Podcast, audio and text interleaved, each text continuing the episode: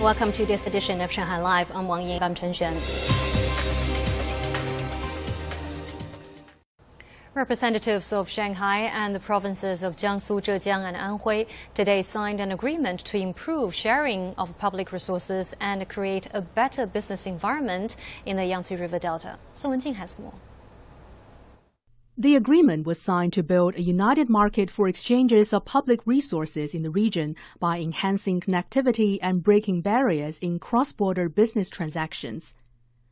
Among the eight tasks in the agreement, three are being carried out in Shanghai, including the establishment of an integrated service platform, which will allow market entities in the Yangtze River Delta region to share information and resources on the website. The service will be launched on a trial basis by the end of the year.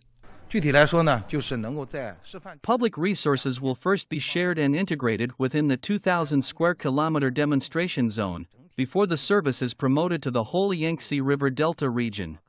To promote sustainable development in the region, a research team for carbon neutrality was formed today. The team will work to help reduce carbon emission through technological innovation. Renewable energy resources are abundant in the Yangtze River Delta region.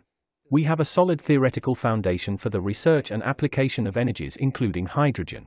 We hope to apply these theories to energy production in the future.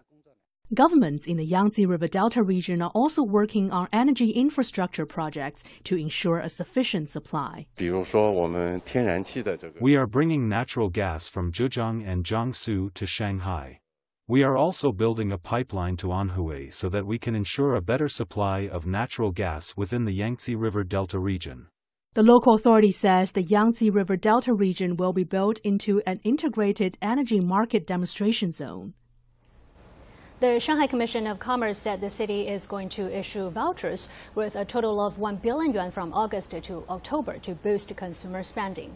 Residents are able to apply online starting August 20th. Zhang Yu has more.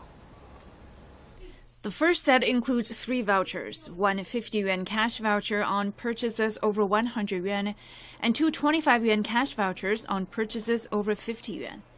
Only one voucher can be used per purchase. The vouchers will be accepted at more than 10,000 stores and restaurants in the city. Residents over age 18 in Shanghai are eligible to apply for the package. It doesn't matter if the individual has a Shanghai hukou or not. A Shanghai government official said the vouchers will be distributed in three batches on Alipay, WeChat Pay, and Union Pay. Residents are able to apply online for each batch. A lottery draw will be used to determine who receives the vouchers. We wish to stimulate consumer spending by issuing vouchers, boost confidence, and most importantly, help the market recover by benefiting residents at the same time. A total of 2 million sets will be issued on August 26th. The second batch of vouchers will be issued in September and the third batch in October.